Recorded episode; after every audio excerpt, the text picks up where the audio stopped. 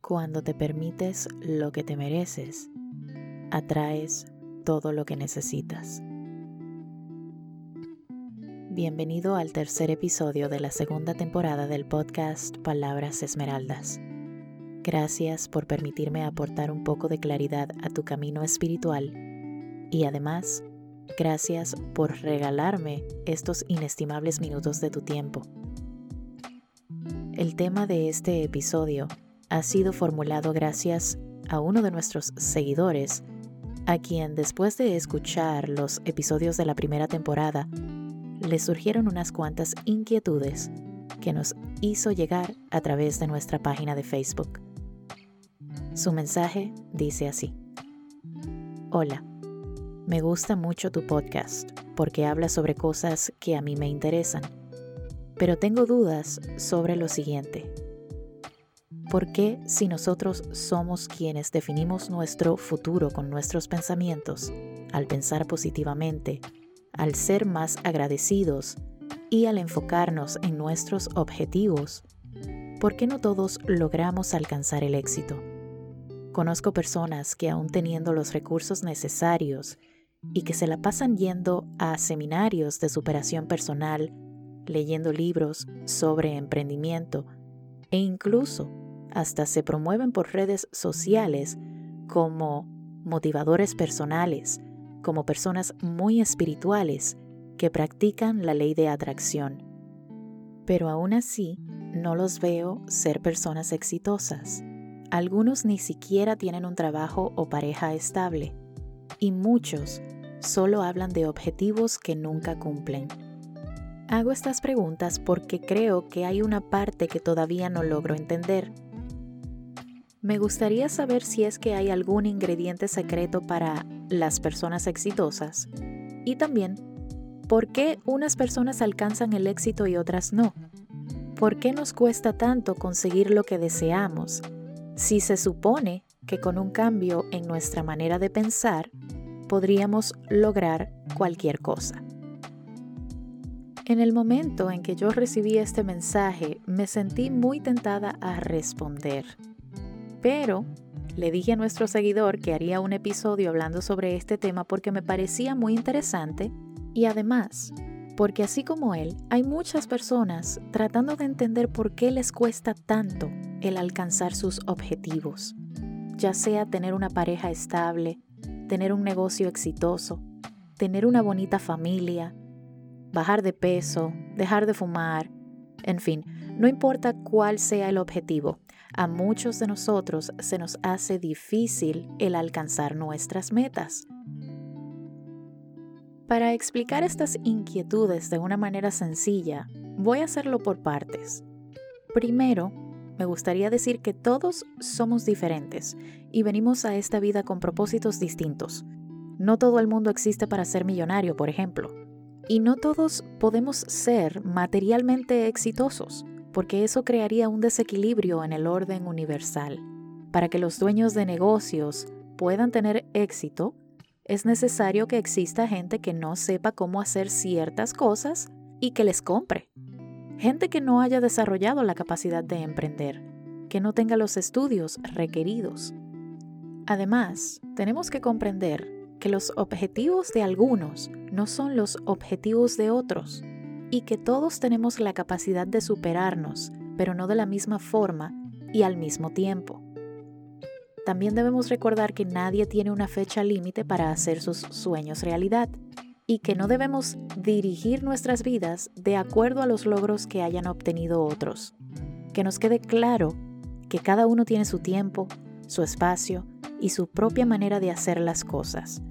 Si todos tuviéramos los mismos objetivos de vida, el mundo no tendría sentido.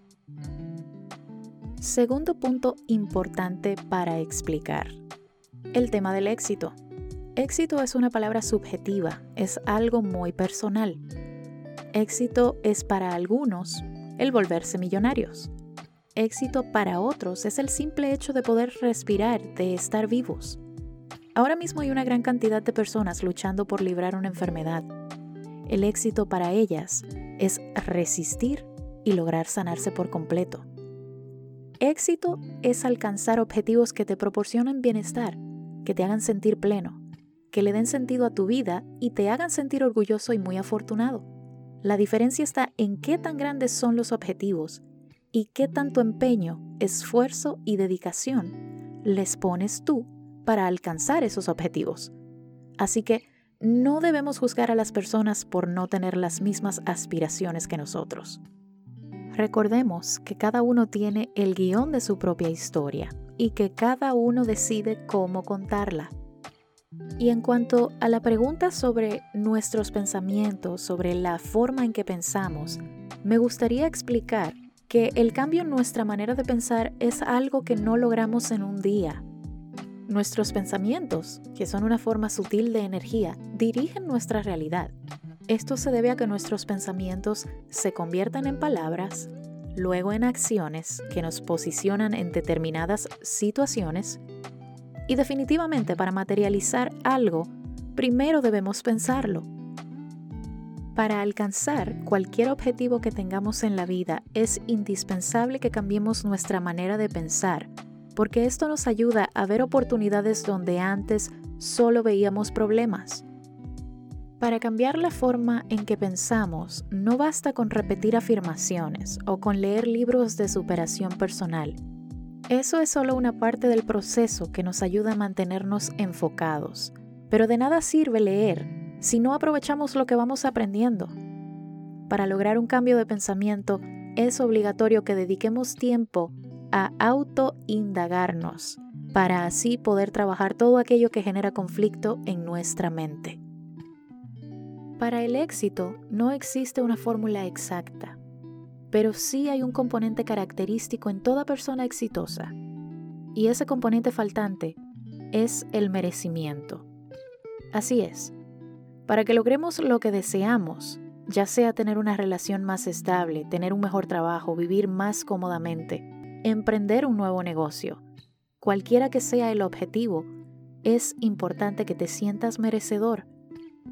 El dilema aquí se encuentra en que para sentirnos merecedores primero debemos reconocer nuestro valor y para saber lo que valemos debemos autoindagarnos e iluminar nuestra mente, porque sólo así podremos reconocer nuestras virtudes, capacidades, nuestros límites y todas esas cualidades que nos convierten en alguien apto para recibir las bondades del universo.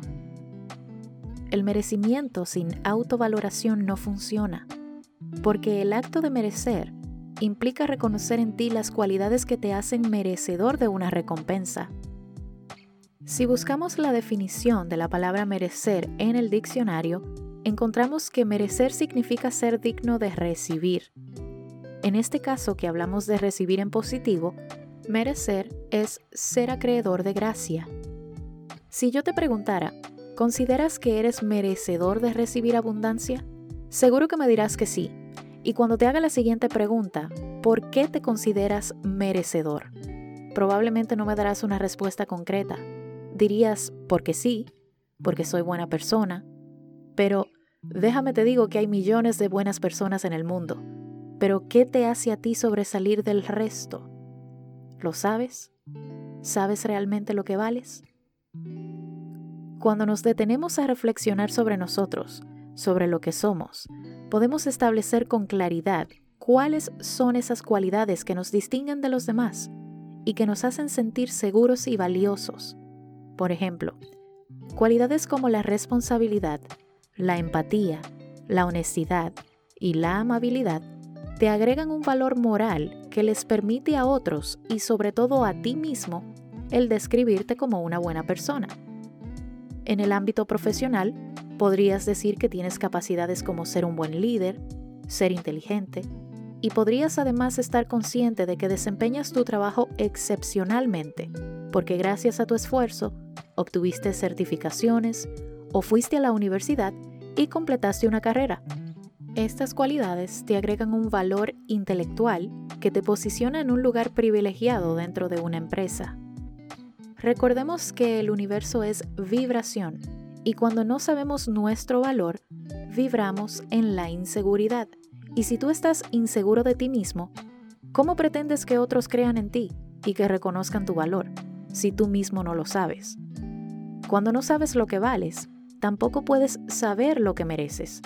Cuando una persona no consigue finalizar sus metas o llevar a cabo sus objetivos y alcanzar lo que desea, es porque esa persona se siente insuficiente y en ella existe una desconexión entre lo que cree que es, lo que cree que vale y lo que cree merecer.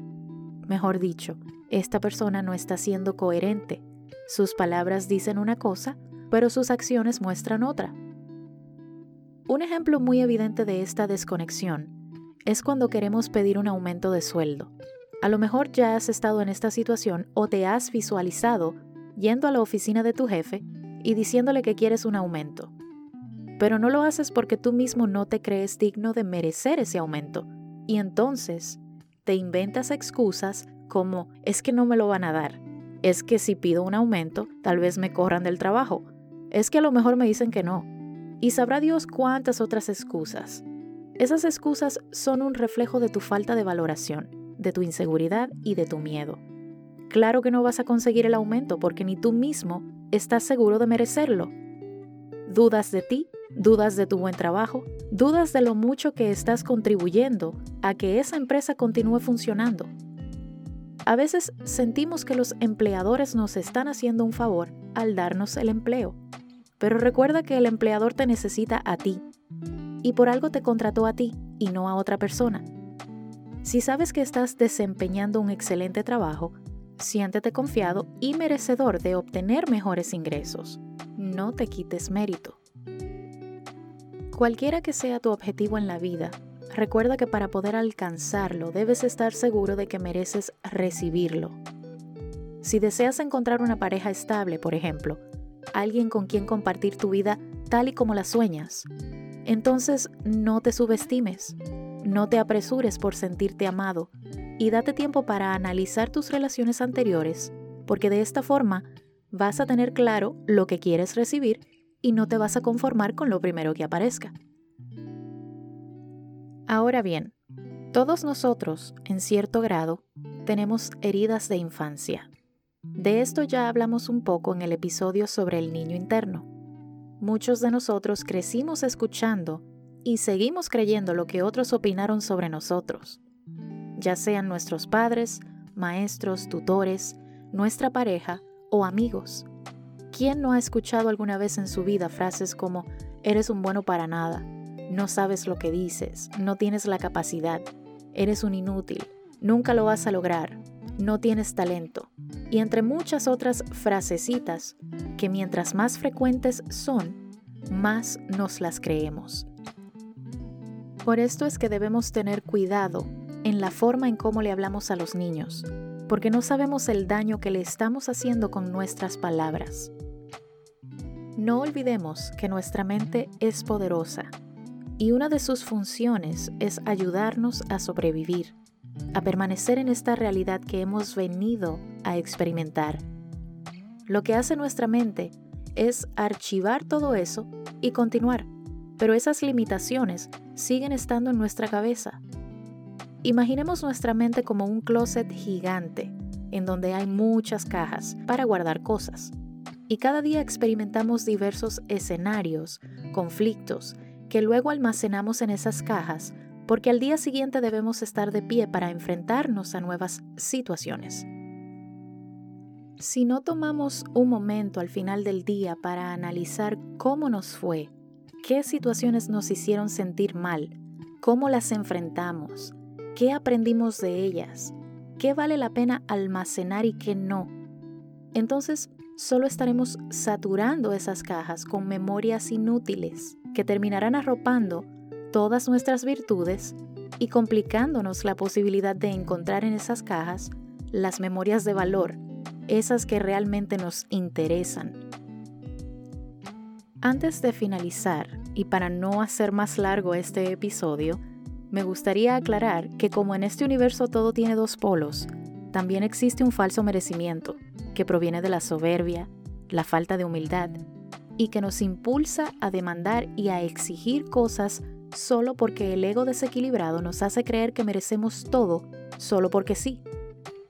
La exigencia es una energía de baja frecuencia. Cuando exigimos de forma inconsciente, solo estamos mandando al universo una señal de pobreza interior, una señal de no aceptación, de insuficiencia, de no valoración y de insensatez. Espero que estas palabras le hayan aportado un poco de claridad a tu camino. Recuerda que sin importar de dónde has venido, tienes la posibilidad de brillar. Lo único que debes hacer es encontrar en ti las cualidades y los talentos que te permitirán sobresalir y luego comenzar a construir tu legado. Pero para eso, debes estar claro en lo que vales, para que nadie menosprecie lo que eres y para que mucho menos se aprovechen de tus talentos. Imagina que tú eres el dueño de una tienda. Tú decides cuáles son los precios y cuáles son los artículos que vas a vender. Imaginándote este caso, ¿dejarías que viniera algún comprador a poner los límites en tu tienda? ¿A que te diga cómo debes venderlos y a qué precio venderlos? Seguro que no. Y así como tú te dedicas a conocer el producto que vas a vender, tienes que dedicarte a conocerte a ti mismo. Si quieres obtener mejores beneficios, mejores situaciones y si quieres obtener toda la abundancia del universo, debes definitivamente empezar a conocerte a ti mismo. Gracias por haber llegado al final de este episodio. Espero encontrarte en una nueva entrega en donde vamos a seguir aprendiendo a cómo desarrollar todo nuestro potencial. El autoconocimiento es la clave. Te envío un abrazo de luz.